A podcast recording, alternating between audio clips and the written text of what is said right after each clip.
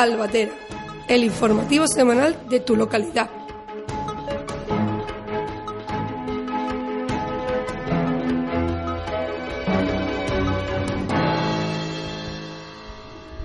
Buenos días. Hoy miércoles 25 de mayo comenzamos el informativo semanal del Taller de Empleo Virgen del Rosario 3 de Albatera. A los mandos técnicos Inma y en la locución Noemí Manuel. Pronóstico del tiempo. Continúa el buen tiempo en nuestra localidad. Durante la semana tendremos cielos soleados con temperaturas por encima de los 30 grados y mínimas de 16. Ya estamos en verano.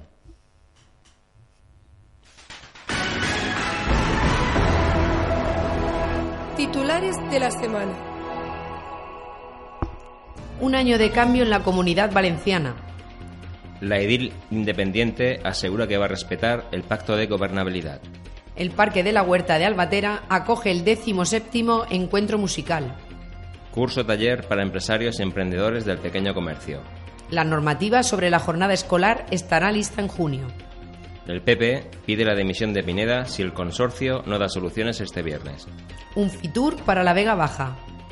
El PP rescata ahora como una exigencia al Consejo la frustrada autovía a la costa. El precio del limón se dispara un 144% en un año y alcanza los 1,22 euros por kilo. Dinoco a la calle con cientos de personas para reclamar la atención temprana municipal en Orihuela la Diputación destinará 100.000 euros para favorecer la restauración forestal de arbolado. La Asociación Valenciana de Empresarios exige el corredor mediterráneo. El turismo extranjero crece un 18% en cuatro meses y augura un excelente 2016. Familias y docentes piden salvar la concertada y la dimisión de Edmarzá.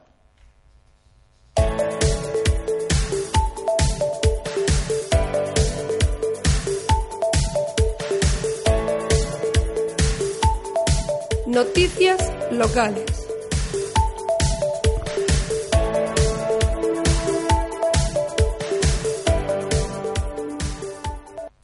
Y comenzamos. El PSOE elige a Albatera para celebrar su primer año en el Consell.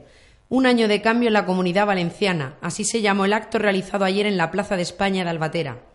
El PSPV escogió la Vega Baja para celebrar su primer año al frente del Gobierno de la Generalitat en concreto en la localidad de Albatera. El peso de la comarca del sur de Alicante se ha notado con varias visitas de conselleres y del propio presidente del Consell, Chimo Puig, quien se comprometió a eliminar todos los barracones de Albatera y del resto de la comunidad. Para el acto de apertura de la pre-campaña electoral se escogió un municipio donde los socialistas acabaron en mayo del año pasado con ocho de gobierno popular y donde la comunidad escolar le solicitó la construcción del Colegio Miguel de Cervantes. El presidente autonómico atendió antes del acto al director del Centro Público Cervantes, que espera desde hace 15 años la creación de un nuevo colegio que elimine los barracones y la situación precaria de los escolares. Antes de la cena meeting, Puig dialogó con el responsable del mismo para conocer los pormenores de Cervantes. No obstante, también tuvo que apuntarse los deberes que le puso la alcaldesa de Albatera, Rosa Guillén, que le pidió el edificio al disponer de los terrenos ya desde hace años que llegan apuestas por una educación pública y de calidad. Yo tengo que contarle, presidente, que desde hace más de 15 años la sociedad albaterense reclama y ha puesto en marcha iniciativas para que se construya el nuevo Colegio Cervantes. Nuestros niños dejen de estar hacinados en barracones y en aulas que no se hicieron para ese fin. En esa escuela de la música, esas aulas no eran para ellos, Sé, presidente, que el Partido Popular ha estado en 24 años y no ha hecho nada por arreglarnos el problema. Pero es mi deber trasladarlo y que se arregle. Es mi pueblo por el que tengo que, que luchar. Una de las grandes cosas que hizo el Partido Socialista hace más de 20 años en este nuestro humilde pueblo fue sacar a licitación la construcción de nuestro instituto, yo tuve la suerte de asistir como alumna a la inauguración del Instituto Público Antonio Serna de Albatera. Pues bien, 20 años después, ha tenido que volver a ver un gobierno del Partido Socialista para que realmente se apueste por la educación pública. Construya centros que reúnen las condiciones para nuestros niños y dejen de meter a nuestros hijos en contenedores de barco, porque eso era para mí un aula prefabricada cuando hablábamos entre los maestros en la escuela, en Albatera. Presidente, Chimo, los albaterenses queremos que nuestros hijos puedan asistir a clases preparadas para que solo tengan que preocuparse de estudiar. Yo, como maestra y como madre, quiero que mis hijas no tengan que sufrir barracones y aulas no preparadas para la docencia. Necesitamos la construcción del nuevo Colegio Cervantes. Esperamos noticias a este respecto, presidente.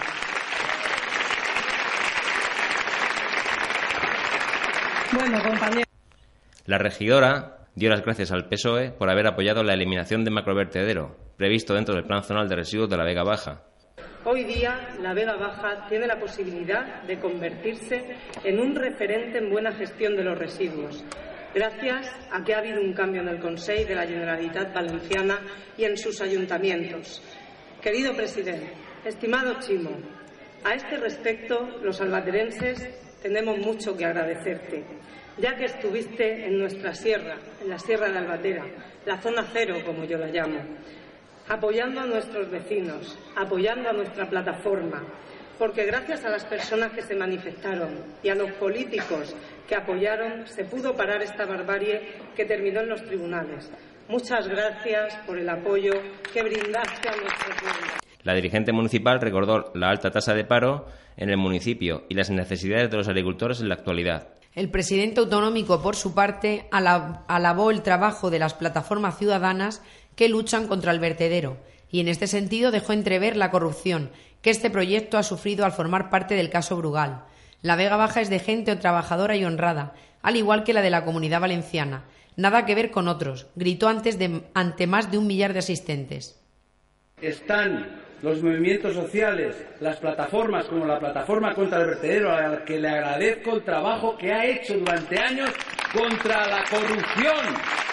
Escuchamos una conversación del secretario de la plataforma No al Vertedero y el presidente Chimo Puig. Que reafirmamos es el compromiso, tanto por la Consellería como por el consorcio al que ustedes representan, es eh, el que se empiecen a hacer las cosas bien eh, no volver al mismo método que anteriormente se estaba realizando y sí que adecuarnos a las nuevas normativas que Europa exige. No empezar eh, desde eh, hay que empezar desde el punto de partida, pero haciendo paso por paso concienciación, reciclaje, reutilización y reaprovechamiento al final, porque la materia prima al final es la basura es materia prima y es dinero. Que al final los vecinos somos los que al final acabamos sufriendo las consecuencias de, de las decisiones políticas. Eh, el problema de los residuos es un problema gravísimo y además el problema es que aquí ha estado asociado siempre al, al negocio corrupto, al negocio sucio, entonces ha sido aún peor, ¿no? Pero en general, desde luego, lo que tenemos que es, es a minimizar el residuo y a, de alguna manera llegar al máximo de reciclaje posible. Por ejemplo, ahora se está ya en algunos municipios, a lo mejor aquí se puede empezar a eh, a hacer pues el tema de la, de la separación de la orgánica, que es un tema muy importante, porque se pueden hacer muchos, muchas posibilidades de abonos, de, historias eh, buenas para la agricultura, para... Entonces, todo esto tiene que cambiar. Y claro, al final es la minimización lo fundamental. Sí, porque si reducimos al final el volumen de, los residuos, lo, y no inutilizable, al final es mínimo. Entonces, claro, ya sí que es cierto que, que se desaparecerían los macrovertederos y los vertederos como tal. Además, los vertederos, la verdad es que bueno, la legislación ya los, los limita a al final de todo, ¿entiendes? Efectivamente, no es el último proceso. Hay cinco pasos y ese es el último y no empezar la casa por el final. no, y aquí además todo, yo vamos, esta vez todo esto que aquí, cuando sí, estuvo aquí en la sierra, porque al final se ve, sí, se ve todo vacío, pero dentro de la sierra está la, la rambla, la microreserva y, es un paraje natural que de hecho... Tenemos que dejar eh, este mundo un poquito más razonable para las nuevas. Al final lo que nuestros, nuestros sucesores. Todo el gobierno valenciano socialista se presentó en la Plaza de España junto a representantes de las agrupaciones de toda la comarca y dirigentes provinciales. En el acto conmemorativo del año al frente del Conseil, su máximo exponente dijo que se va a anotar mi compromiso durante todos los días de la presente legislatura. Durante el mitin se recordó que el 80% de municipios de la comunidad valenciana lo rigen concejales del PSOE y Puig dijo que es una gran responsabilidad. A partir de ahí comenzó a atizar la gestión del PP en Madrid y criticó que Mariano Rajoy no haya venido durante un año a la comunidad valenciana y hoy lo haga por un acto de partido. Por su parte, el secretario de organización del Partido Socialista del País Valenciano dijo que este aniversario simboliza el momento en el que entre todos, los, entre todos desplazamos a los gobiernos de las mayores absolutas del PP, que representan la corrupción y el despilfarro. Los dirigentes socialistas sacaron de la capital autonómica el acto porque hay la misma distancia desde Albatera a Valencia que al revés.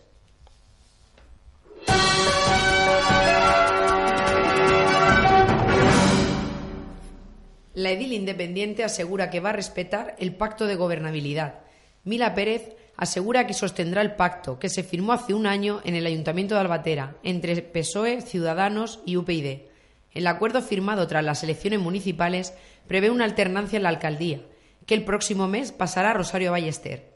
La edil confirma que su condición de no adscrita no implica que no vaya a secundar lo que selló cuando todavía formaba parte del Grupo Socialista. La edil votó en el último pleno en contra de una propuesta del equipo de gobierno, con lo que junto a los votos del PP tumbó la moción del tripartito. Esta decisión hizo sonar las alarmas en algunos sectores que entendían un alineamiento con el Grupo Popular y que no dejaría que la edil de la formación Magenta asumiera la vara de mando durante un año, según lo establecido en el acuerdo de gobierno. La edil Pérez mantiene que entré a formar parte del gobierno como edil independiente dentro del PSOE, si otras personas no cumplen lo pactado, son quienes tienen que dar explicaciones, en relación a si algún concejal no apoyase el relevo en la alcaldía. La concejala no adscrita asegura que el acta es personal y no va a renunciar a ella, a pesar de que desde la Ejecutiva Comarcal del PSOE le hayan instado a dejarla de manera pública. Pérez era la edil más veterana del Grupo Municipal Socialista y se presentó como independiente a las elecciones municipales, al igual que la alcaldesa Rosa Guillén, sobre su posición en contra del nuevo reparto de poder en el Consorcio Comarcal de Residuos, en el que se daba más poder a la Diputación Provincial en detrimento de la Generalitat Valenciana, aludió que el secretario le informó que se iban a modificar los estatutos del 2006 en lugar de las bases del 2014. En este asunto se extendió al valorar que los estatutos del 2014 le otorgan al contratista poder expropiatorio para colocar el vertedero donde le plazca, y añade que el anterior adjudicatario, Enrique Ortiz, podría haber expropiado tierras en Albatera para abrir un macrovertedero. La concejala independiente insiste en que quiero seguir con mi independencia. Cuando se lleve una moción buena para el pueblo, la aprobaré. No apoyaré las propuestas que se eleven al Pleno para los intereses de unos pocos. Celebración de Pleno Ordinario. Hoy, miércoles 25 de mayo, tendrá lugar el Pleno Ordinario a las 8 de la tarde en el Salón de Plenos del Ayuntamiento de Albatera. Los asuntos incluidos en el orden del día serán aprobación de acta de la sesión anterior, informe y correspondencia, decretos, informe PMP y morosidad del primer trimestre del 2016, reconocimiento extrajudicial número 2 barra 2016, despacho extraordinario, ruegos y preguntas.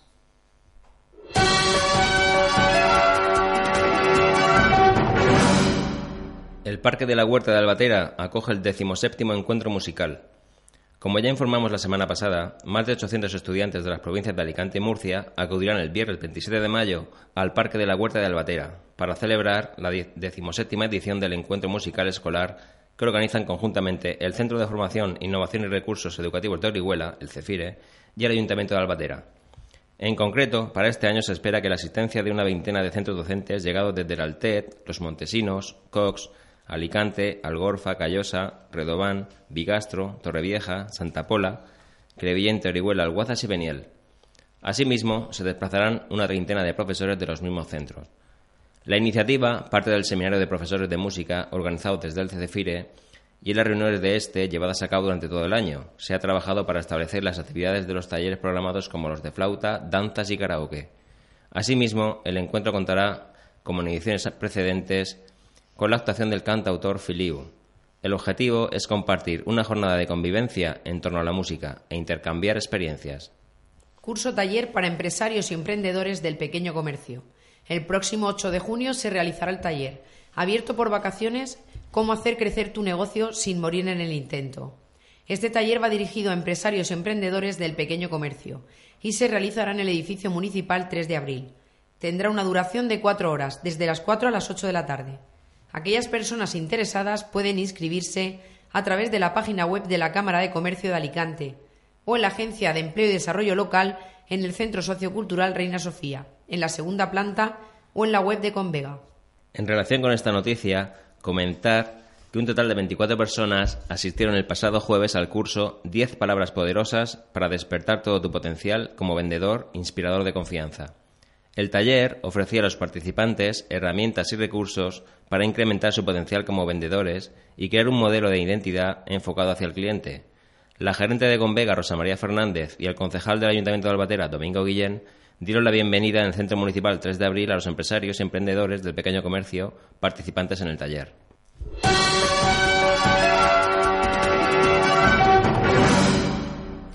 Campamentos de verano 2016. Les informamos que se ha abierto el plazo para reservar plaza en los campamentos de verano de este año.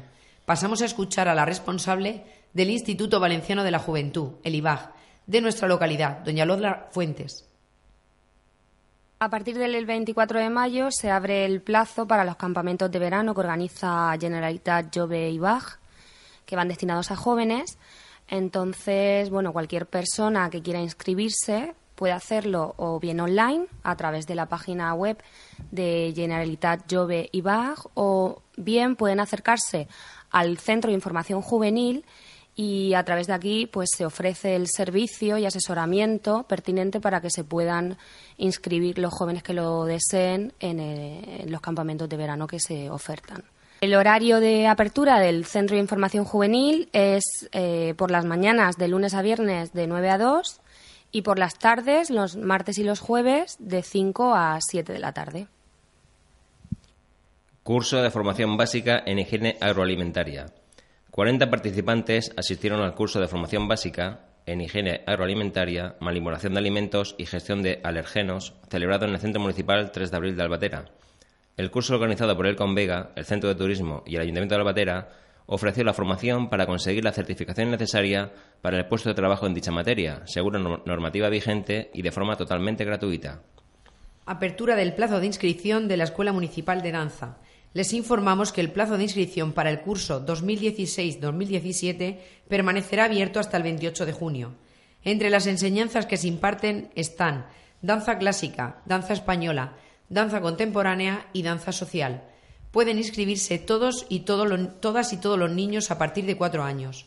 Las inscripciones pueden realizarse de 4 a 7 de la tarde en el aula de danza en la piscina o en la piscina municipal climatizada. Las plazas son limitadas. Tercera jornada continua experimental.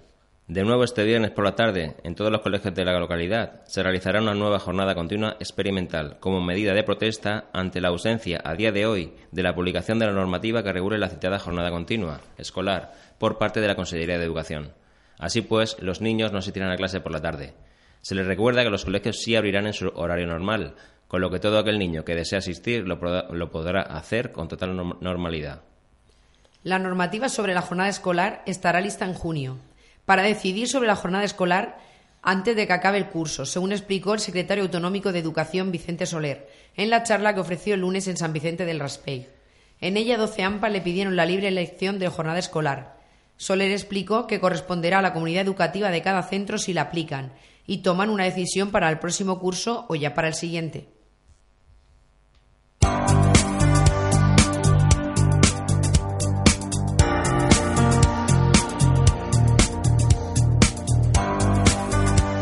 Noticias comarcales y de la comunidad.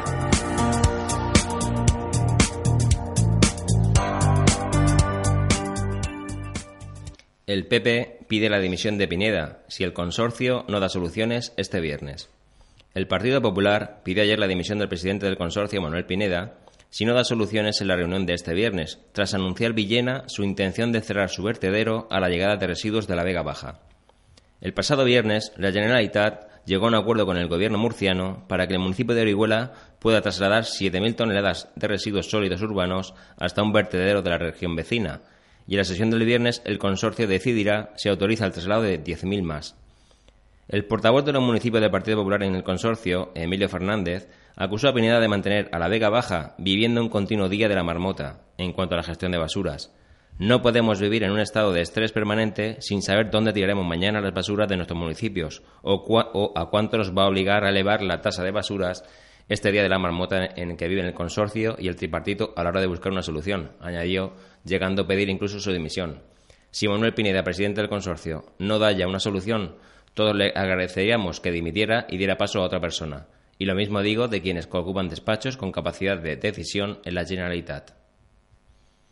Es decir, yo cuando llegué no heredé un solar donde puedo empezar a construir, que ya podría tener algo construido, ¿no? Cuando llegué, yo llegué a algo que era pues, un barrizal, no algo que tienes que limpiar y tienes que en principio andar con pies de plomo pero con pies de plomo. El otro día en la, mesa, la comisión de gobierno, y bueno, y todo el mundo entiende lo que sucede. Venimos de una situación donde el Partido Popular, caso Brugal, pues las cosas se han retrasado como se han tenido que retrasar y se han hecho las cosas muy mal durante 10 años. Y esto nos va a costar a los. Vamos, esa actuación del Partido Popular durante, mal hecha durante 10 años va a incrementar el precio de la factura aproximadamente un 35%. Y eso lo tienen que saber todos los ciudadanos y todos los vecinos. Porque aquí en la comunidad valenciana, sobre todo en Alicante, la mayoría de plantas se hicieron con, ayudas de la Unión Europea, cosa que nosotros no. Y dentro de la factura, aproximadamente un 35% que de lo que se paga es normalmente de amortización e intereses, con lo cual se nos va a encarecer el precio de la factura en ese porcentaje.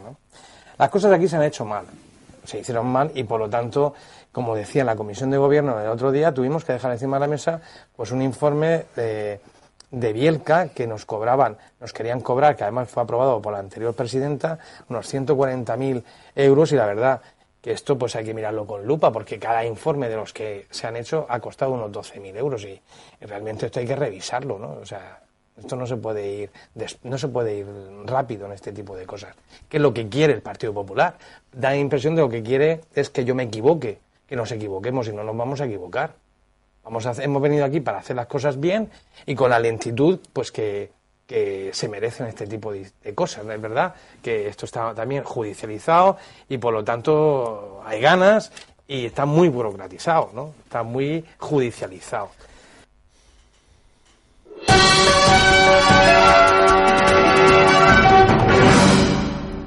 El PP rescata ahora como una exigencia al Consell la frustrada autovía La Costa.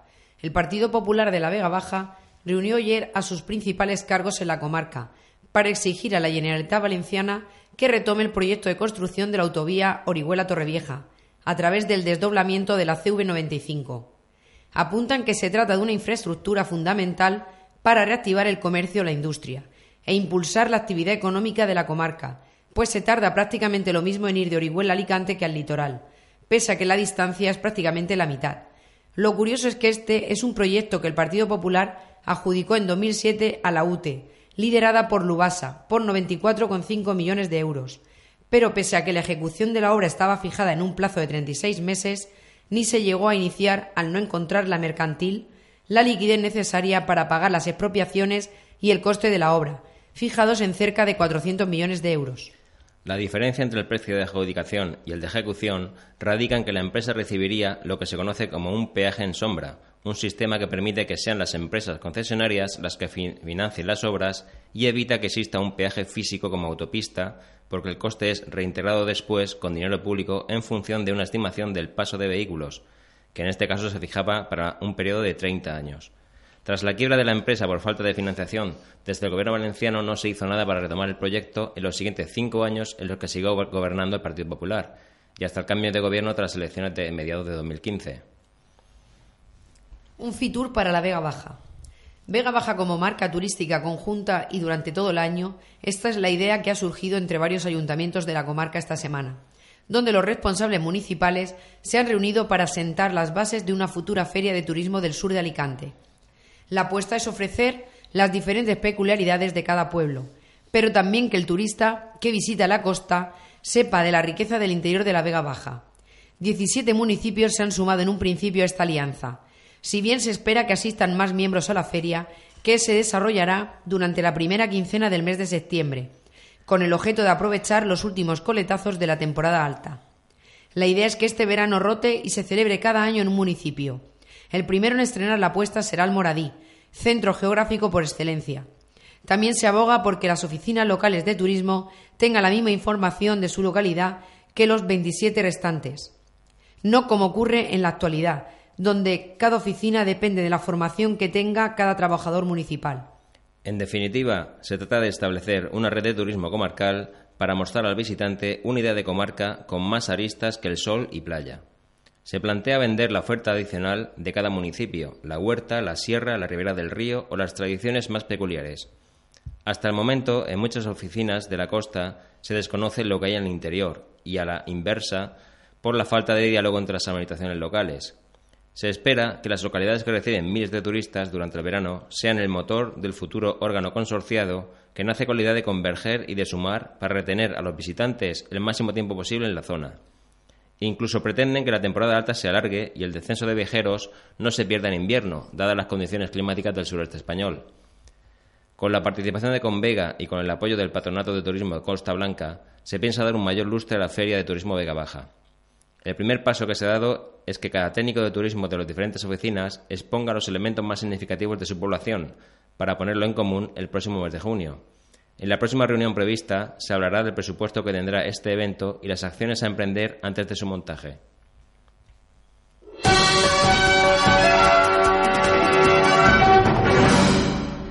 Dinoco sale a la calle con cientos de personas para reclamar la atención temprana municipal.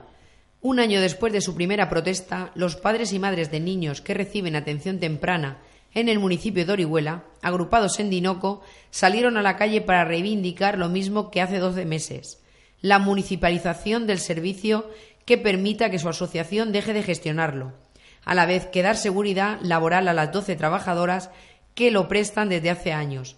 Cerca de 400 personas secundaron la concentración. Para Dinoco, la solución pasa por la gestión directa por parte del ayuntamiento. Algo que dijo no es capricho de unos padres, sino la convicción de que la atención a estos niños debe quedar fuera de la lógica monetaria, porque ellos no deben ser un número en un balance económico. Un tercio de los pequeños atendidos en el centro municipal forman parte de familias en riesgo de exclusión social, por lo que se reiteró la petición de que el servicio siga siendo público y gestionado por la Administración local y no por empresas externas. La Asociación de Padres y Madres sostuvo la necesidad de que sea así, tanto por los pequeños que son atendidos ahora como por los que lleguen, y reclamaron a los 25 concejales del Pleno que colaboran para encontrar una salida. De hecho, el pasado miércoles Dinoco planteó la creación de una mesa de trabajo donde estuvieran representadas todas las fuerzas políticas con representación municipal, con la que buscan un consenso que además cuente con todos los informes favorables, incluido el que puedan presentar los propios padres. Este guante fue recogido de inmediato por el equipo de gobierno, que anunció en un comunicado que la semana que viene convocará la citada mesa. De la voluntad que encuentren en ella dependerá la protesta que desde ayer mismo tiene convocada de nuevo Dinoco para el sábado 28 a la misma hora, las 11 de la mañana, y que podría tener un carácter más lúdico en caso de que vean intención de llegar a una resolución de este conflicto. Expertos en alergias hacen una ruta para detectar las plantas que las provocan. Los profesionales de la unidad de alergología del Hospital Vega Baja han realizado una jornada de identificación de la flora alergógena perdón, mediante una ruta por diversos parajes de Orihuela para detectar los tipos de plantas responsables de las patologías más comunes en la comarca y sus efectos en la salud. El objetivo fue lograr un adecuado diagnóstico para el posterior tratamiento de las patologías alérgicas respiratorias, por lo que es fundamental conocer las diversas especies de nuestro alrededor, comentó la doctora Carmen Andreu, quien añadió que la polinosis de las especies vegetales es la primera causa de enfermedades alérgicas y de casos de rinitis seguidos de los ácaros. La también alergóloga Isabel Flores explicó que los pólenes más comunes en la zona son los provenientes de malezas, seguidos de los de olivo y gramíneas. La unidad cuenta en la azotea del hospital con un medidor con el que semanalmente comprueban el efecto sobre el aire para contar con un registro de la concentración de pólenes en la comarca, una base de datos con los niveles y un archivo de fotos de las plantas responsables.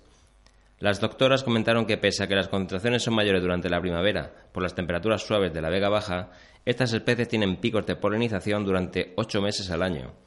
En los últimos años ha habido un incremento de enfermedades de este ámbito en España, y una de cada cuatro personas tienen problemas de alergias como consecuencia del cambio climático y la mayor contaminación ambiental.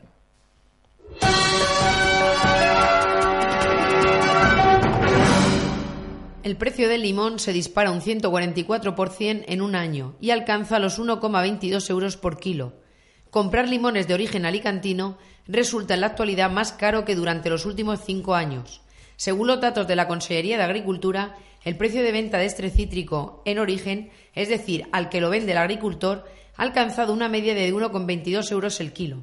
Su coste es más del doble que el registrado en el mismo periodo del año anterior, cuando la venta de la variedad Berna se situaba en una media de 0,50 euros, según las mismas fuentes. El hecho de que el precio del limón se haya disparado en el último año tiene una explicación para la Asociación de Jóvenes Agricultores, Asaja, de Alicante. Su presidente, Ladio Aniorte, estima que la producción de limones en la provincia, cuyas plantaciones se concentran principalmente en la Vega Baja, se ha reducido hasta un 40% en los últimos años y se sitúa hoy en unas 200.000 toneladas. El motivo radica en los precios irrisorios que se llegaron a pagar entre los años 2010 y 2012. Según indica, la cotización de este cítrico se desplomó entonces hasta llegar incluso a pagarse a 30 céntimos por kilo, un precio que apenas cubría el coste de producción. Algunos de los agricultores dejaron incluso perder las cosechas y muchos decidieron suprimir esas plantaciones por otras más rentables. Otros, sin embargo, apostaron por mantenerlas y hoy ven recompensado este esfuerzo. Otra de las razones que grime Latia Niorte para aplicar esa escalada de precios ha sido la reducción de las cosechas en otros países competidores en los que las adversidades climatológicas, tanto por exceso de frío como de calor, han arruinado parte de la producción. Así las cosas, los limones de primera calidad, los más caros, se suelen exportar a países europeos en los que su cotización se multiplica.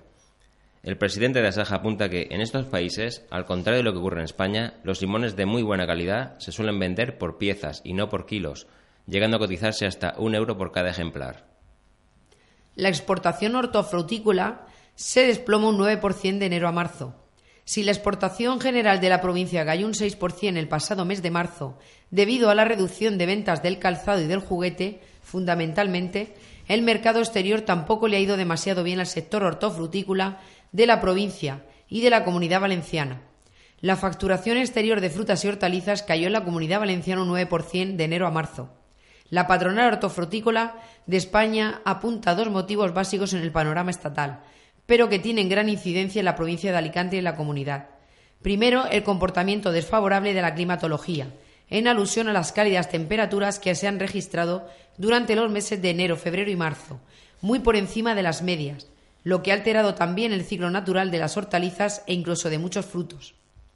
La segunda causa apunta al tomate, una de las bazas exportadoras de Alicante. Según la patronal, el tomate ha sufrido una, una fuerte competencia intracomunitaria, y de terceros países, principalmente de Marruecos. Uno de los principales caballos de batalla del sector en los últimos años ha sido el denominado Acuerdo de Asociación. La caída de la exportación en la comunidad valenciana ha triplicado la de la media de España, que fue del 2,6% en el primer trimestre.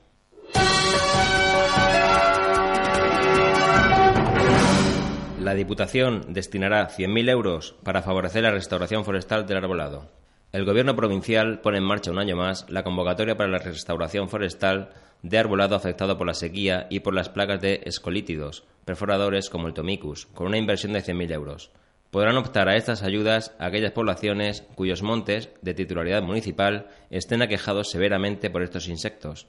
La Diputación de Alicante, encargada de ejecutar los trabajos y de subvencionar íntegramente las actuaciones, procederá a eliminar el arbolado seco y muerto, a contener el avance de la plaga mediante el descortezado o trituración de árboles vivos infectados y a instalar trampas y cebos.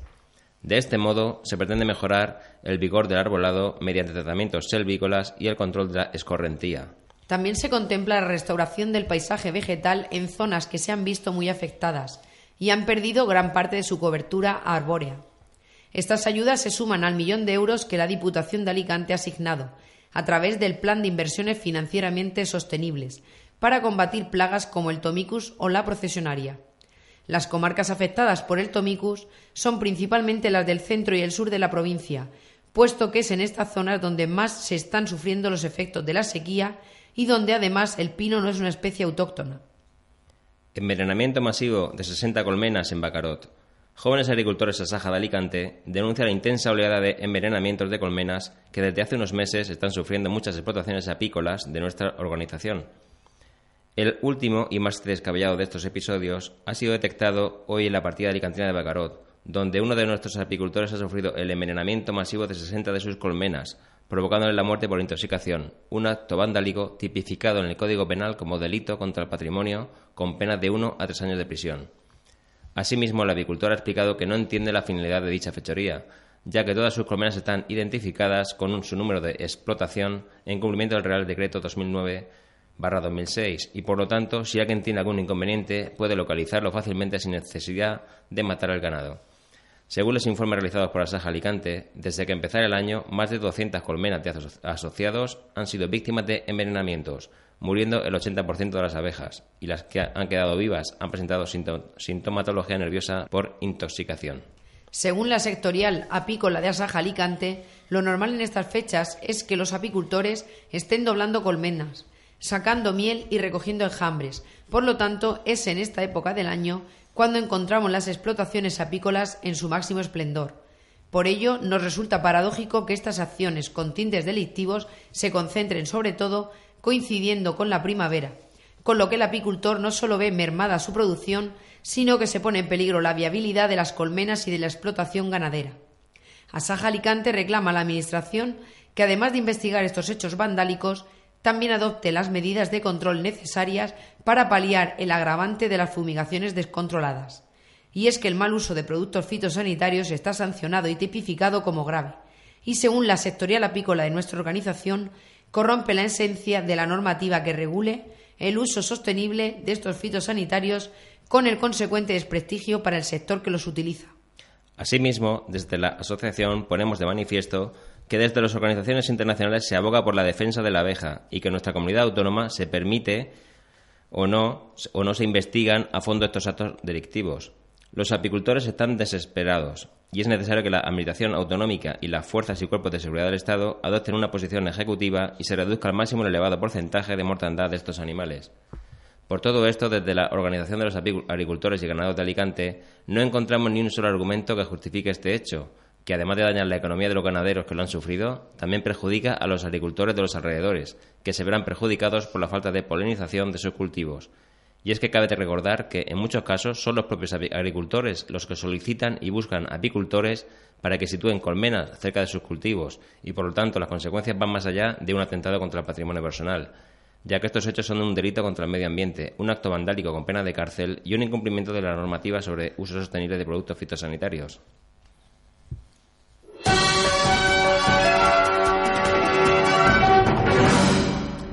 Alicante Avanza se plantea ahora acompañar IKEA de medianas superficies. Los técnicos de Alicante Avanza trabajan contrarreloj sobre el proyecto para tratar de sortear los múltiples reparos impuestos por las diferentes administraciones a la actuación territorial estratégica que promueve en Rabasa y en la que se enmarca la llegada de IKEA. Los accesos de tráfico y el macrocentro comercial anexo a la tienda que recoge el actual proyecto son los principales puntos de conflicto. Desde la mercantil ya avanzaron hace un mes y medio su intención de renunciar al macrocentro al que se oponen los comerciantes y se plantean que lo que rodea IKEA sean medianas superficies comerciales. La intención es presentar un proyecto modificado antes de que acabe el plazo que les ha dado el Consell y que finalizará antes de que acabe el mes. La Asociación Valenciana de Empresarios exige el corredor mediterráneo que impulse el desarrollo. La Asociación Valenciana de Empresarios ha escenificado hoy desde la estación de la Encina en Villena la exigencia del corredor mediterráneo, tanto de pasajeros como sobre todo de mercancías, y ha tachado de incomprensible que Valencia y Alicante aún no estén conectadas por alta velocidad. 14 de sus miembros de la Junta Directiva de la Asociación, entre ellos su presidente Vicente Boluda y el dueño de Mercadona, Juan Roch, han recorrido los andenes de esta estación que ven un punto emblemático de la falta de infraestructuras en la comunidad valenciana. Esta asociación, que representa a los 100 mayores empresarios valencianos, ha querido subrayar la importancia del corredor mediterráneo para una zona del país que agrupa el 50% de la población y también la mitad del PIB y de las exportaciones. Boluda ha incidido en que la falta de esta infraestructura perjudicará sobre todo a las ventas a Europa de los productos agrícolas y agroalimentarios. El presidente de la asociación también ha exigido que se termine la conexión por alta velocidad entre Valencia y Alicante, situación que ve incomprensible por ser la tercera y quinta ciudad de España. A este respecto, ha indicado que únicamente falta invertir 40 millones de euros para culminar esta obra, cuando se están haciendo miles de kilómetros de tren, aves fantásticos y formidables para siete pasajeros.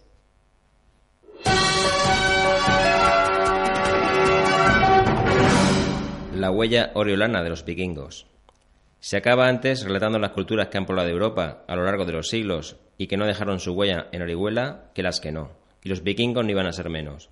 Entre los años 858 y 861 partió de tierras normandas una expedición vikinga que intentó entrar en la península por Galicia, pero al ser repelido su ataque le dio la vuelta, cruzó el estrecho de Gibraltar y tras remontar el Segura llegó a Orihuela para saquear durante días la ciudad. Todo esto está documentado y por eso la exposición inaugurada el pasado jueves en el Museo Arqueológico Provincial Marc cuenta esa parte, desconocida para muchos, de la historia de la ciudad.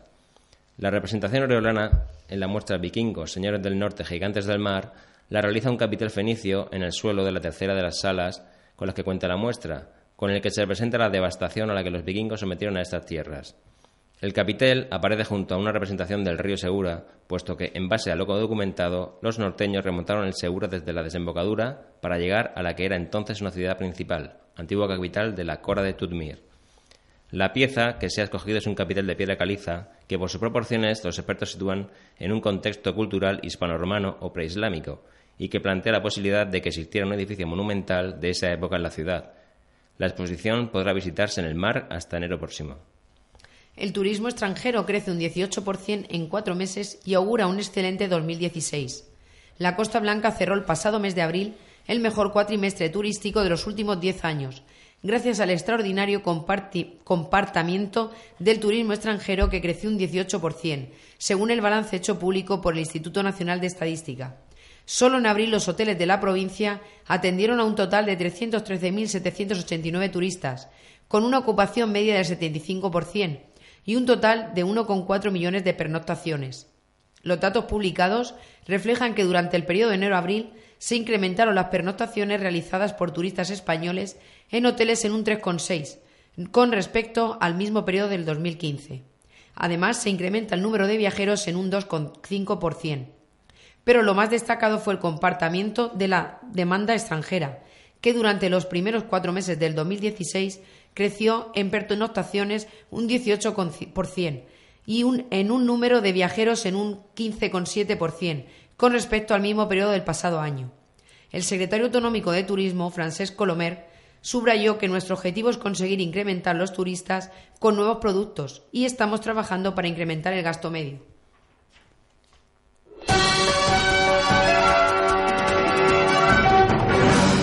Nuevo paso para la reapertura de Canal No. La reapertura de Radio Televisión Valenciana está un poco más cerca. El Consejo ha acordado manifestar a las Cortes su criterio favorable a la toma en consideración de la proposición de ley del Servicio Público de Radiodifusión y Televisión de ámbito autonómico, de titularidad de la Generalitat, presentada por los grupos parlamentarios Podemos, Compromís y Socialista.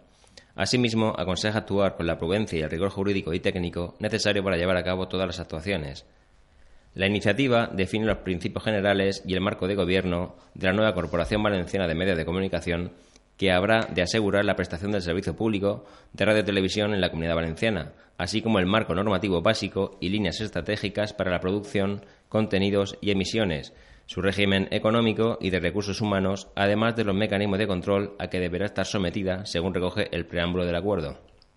Asimismo, remarca el derecho de los valencianos a contar con medios de comunicación audiovisual públicos, autonómicos y de calidad, que contribuyan a la vertebración del territorio y a la difusión de nuestra cultura, de nuestra lengua y de nuestra historia compartida. Del mismo modo, señala la necesidad de una radio y una televisión pública de proximidad adaptadas a las demandas tecnológicas, con una gestión profesional transparente y participativa, y que den apoyo y estímulo al sector audiovisual privado, y que canalicen con voz e imágenes la capacidad creativa de nuestro pueblo. El acuerdo además resalta que esta iniciativa legislativa supone la reparación de una anomalía democrática. El Consejo pedirá 63 millones al año a fomento por gestionar cercanías. La propuesta aún no se ha formalizado, pero 63 millones es la estimación que baraja la Consellería de Obras Públicas sobre el coste que supondría asumir la gestión del servicio de la red de cercanías y, por tanto, la cantidad que debería transferir el Ministerio de Fomento cada año. Aunque no hay ningún estudio justificativo de la petición, sí que se han esbozado unas cifras sobre el desembolso que supondría y sobre las funciones que tendría la Generalitat, que serían las de regulación, planificación, gestión, coordinación y gestión del servicio de transporte. Se recuerda el caos en la gestión de cercanías de los últimos ejercicios y la falta de inversiones, con un plan de mejoras para 2010-2020 guardado en un cajón del Ministerio. De ahí que esos 63 millones precedentes procedentes de la compensación por el déficit de explotación se sume un plan de mejoras en las infraestructuras ferroviarias que correspondería al Estado, que quedaría encargado, en el nuevo escenario, de las competencias referentes a la red, licencias, formación del personal o seguridad.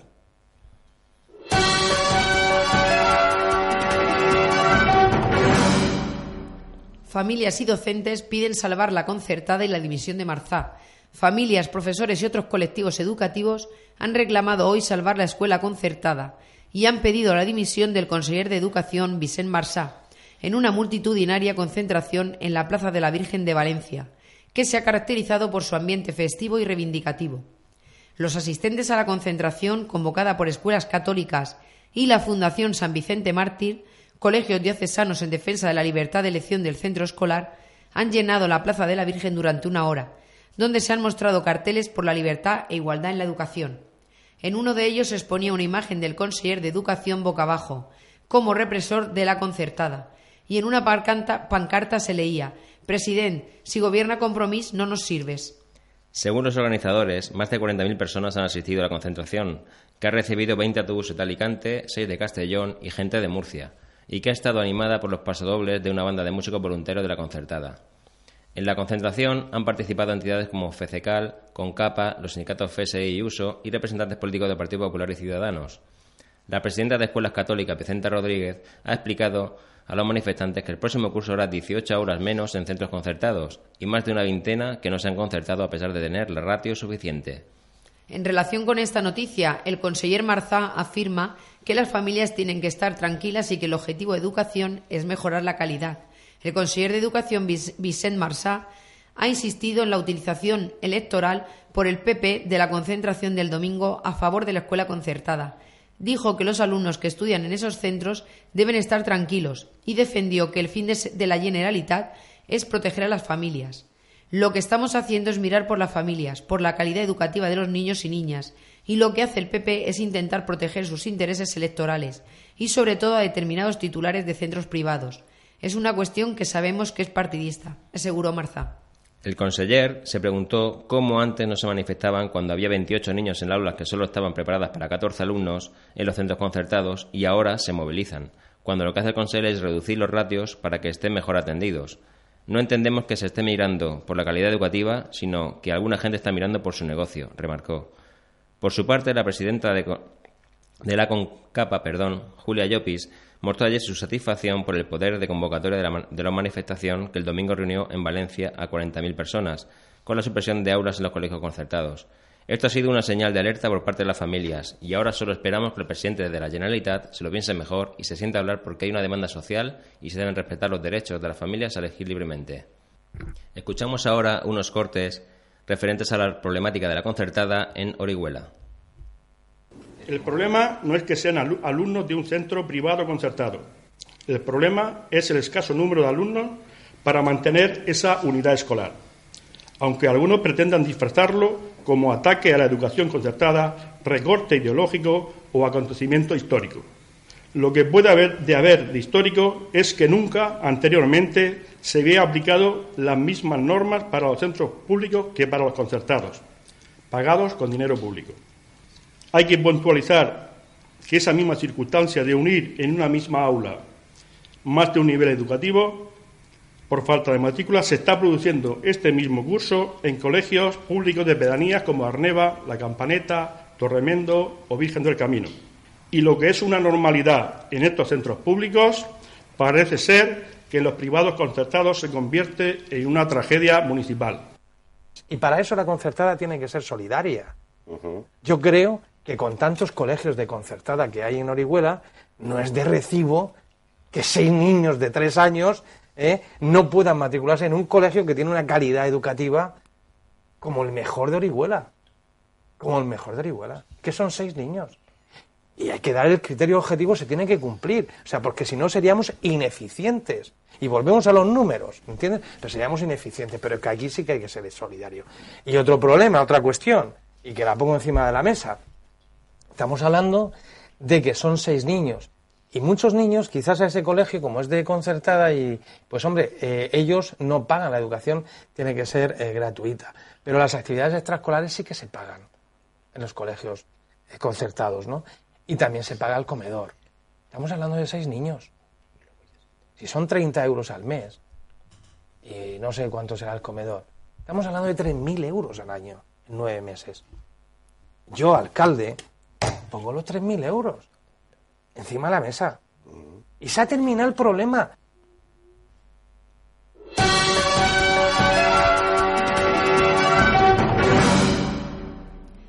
El verano será más fresco que en 2015 para compensar el invierno más cálido en 61 años.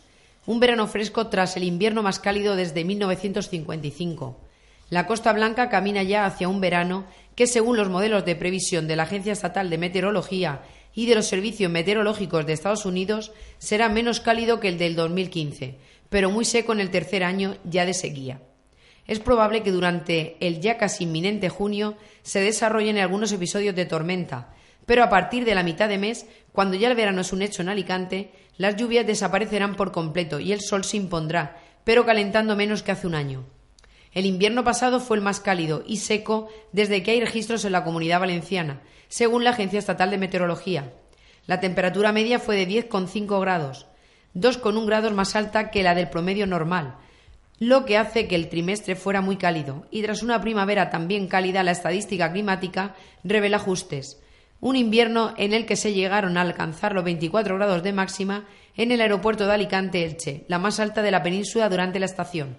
71 años hacía que no se estaba bajo la influencia de un anticiclón tan potente sobre el Mediterráneo, circunstancia que los expertos vinculan a dos factores, el cambio climático y la fortaleza de la corriente del Niño, una masa de aire frío que se genera todos los inviernos en el Pacífico y que acaba por afectar a la circulación atmosférica de todo el planeta. Una situación que, por otro lado, llegó a alterar incluso en varias comarcas del ciclo vegetal de cultivos como el almendro y los nísperos de la Marina Baixa, cuyas variedades más tempranas incluso ya se recogieron en diciembre. Una previsión de verano menos caluroso que contradice, en cierta manera, las predicciones de los paneles de cambio climático, que sostienen que la temporada alta de turismo en la Costa Blanca podrá desarrollarse entre junio y octubre a medio plazo. Esto es especialmente importante para planificar el año turístico, las vacaciones de verano y los flujos de turistas de otros países que puedan llegar a nuestros destinos, y a los que se les podrá ofrecer una temporada de baño más prolongada, con temperaturas cálidas también, aunque el exceso de calor también provoca rechazo en el centro y norte de Europa. Muchos escandinavos, alemanes e incluso algún inglés huyen en verano, algo que este año no está previsto. Jornadas sobre la prevención de conflictos en el Mediterráneo. Casa Mediterráneo y el Ministerio de Asuntos Exteriores y de Cooperación han organizado la primera conferencia internacional de diplomacia preventiva en el Mediterráneo, que se celebrará los días 30 y 31 de mayo en Alicante la prevención de conflictos ha adquirido una dimensión fundamental en política exterior y es uno de los mandatos clave de las Naciones Unidas. Tres son los elementos esenciales para la prevención la seguridad, el desarrollo y los derechos humanos. Las jornadas las inaugurarán el, el, ministro de Asuntos Exteriores y el alcalde de Alicante. Un valenciano supervisa el GPS europeo. Un valenciano, Luis Miguel Armendáriz, trabaja para la agencia GSA desde hace un año y medio y forma parte de este proyecto muy complejo en el que participan decenas de empresas junto a la Agencia Espacial Europea. Su labor es velar por la seguridad de los sistemas informáticos de los dos satélites, el 13 y el 14, que se lanzan al espacio de un total de 30, que para que en 2020, seguras previsiones, la Unión Europea disponga de su propio sistema GPS civil. Pero todo este proyecto tecnológico, ¿en qué va a repercutir la vida de los ciudadanos? Pues para el usuario el móvil localizará más deprisa y con una precisión mayor, apunta el informático, que añade que los sistemas GPS y Galileo serán compatibles en los dispositivos. Europa además ganará independencia del sistema americano, lo que es importante ya que ambulancias, aviones, barcos y grandes transacciones bancarias que necesitan exactitud horaria, por ejemplo, usan GPS y cada vez hay más cosas que dependen de este sistema, apuntó.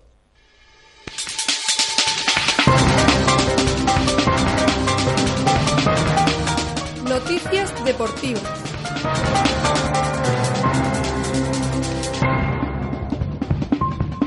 Les informamos que hasta mañana jueves día 26 de mayo se pueden realizar las inscripciones en cada una de las tres categorías disponibles para el segundo torneo Davis de Albatera, en las instalaciones del Club de Tenis Padel de Albatera. Las inscripciones se pueden realizar en las instalaciones del Club de Tenis El torneo dará comienzo el sábado 28 y se disputará hasta el 19 de junio. El formato de juego será una fase de liguilla inicial, pasando posteriormente los mejores clasificados a un cuadro final. En la organización del torneo colabora la Concejalía de Deportes del excelentísimo Ayuntamiento de Albatera.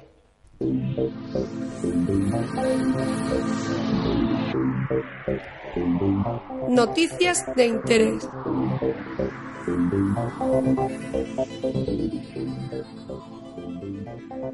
Les informamos que la farmacia que permanecerá de guardia los próximos sábado y domingo será la de Balmaseda Corbacho en la carretera de Hondón número 9.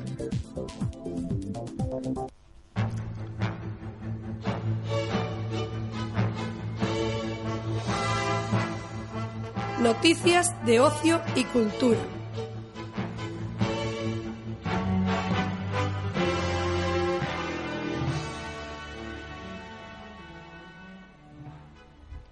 Para el sábado 28 de mayo, en el Salón de Actos de Casa de Cultura Miguel Hernández, se realizarán dos actos conmemorativos del centenario del nacimiento de don Manuel Berná García, organizados por la Escuela Municipal de Teatro de Albatera y la Concejalía de Cultura y Patrimonio del Ayuntamiento de Albatera. Pasamos a escuchar al director de la Escuela Municipal de Teatro, don Antonio Rico.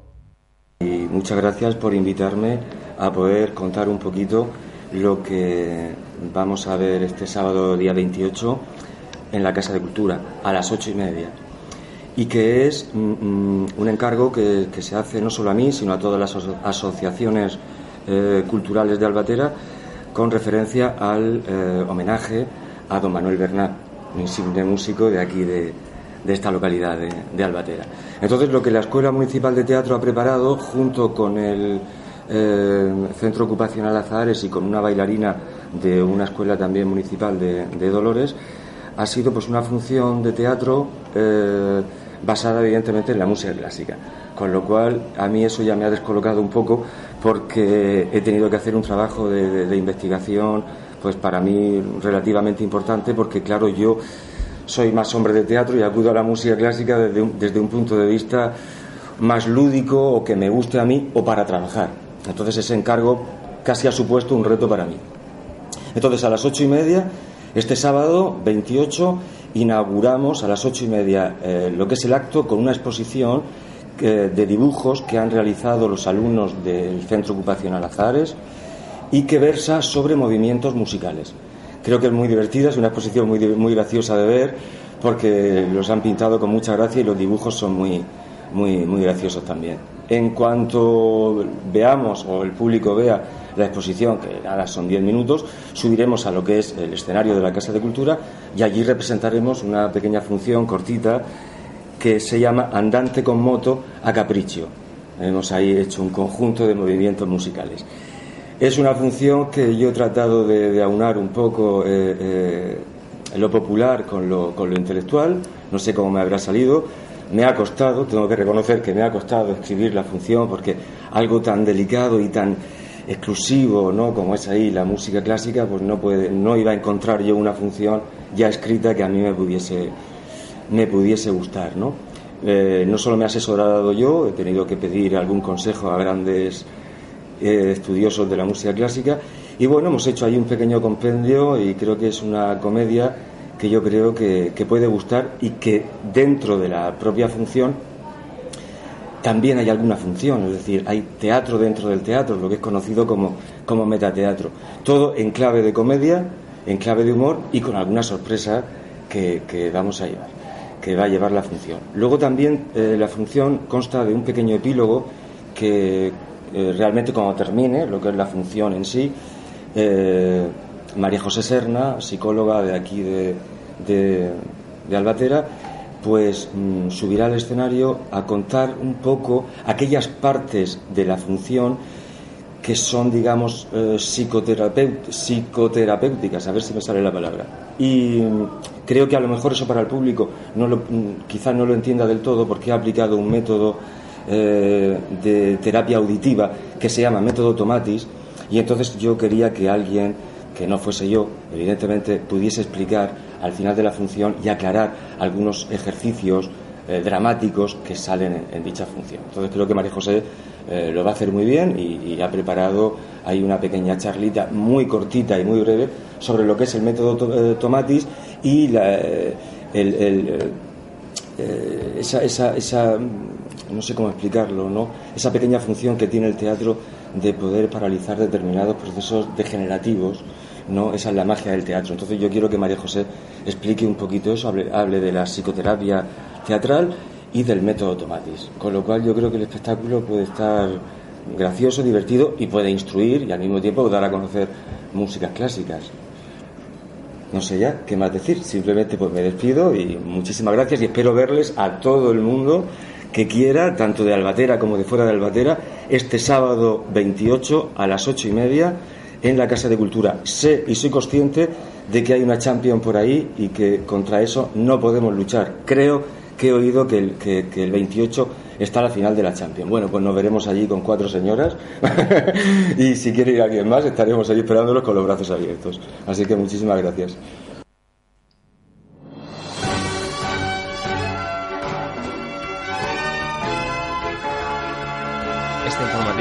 Sido posible tras la recopilación de noticias y audios recogidos de diferentes medios de comunicación de la Vega Baja durante la semana, como son Diario Información, La Verdad, Diario de la Vega, Las Provincias, Vega Baja Digital, El Levante Mercantil Valenciano, Canal Vega TV, Cadansero de Orihuela y también por producción propia. Nos despedimos hasta la próxima semana. Gracias por su atención y saludos cordiales de Inma, Noemí y Manuel.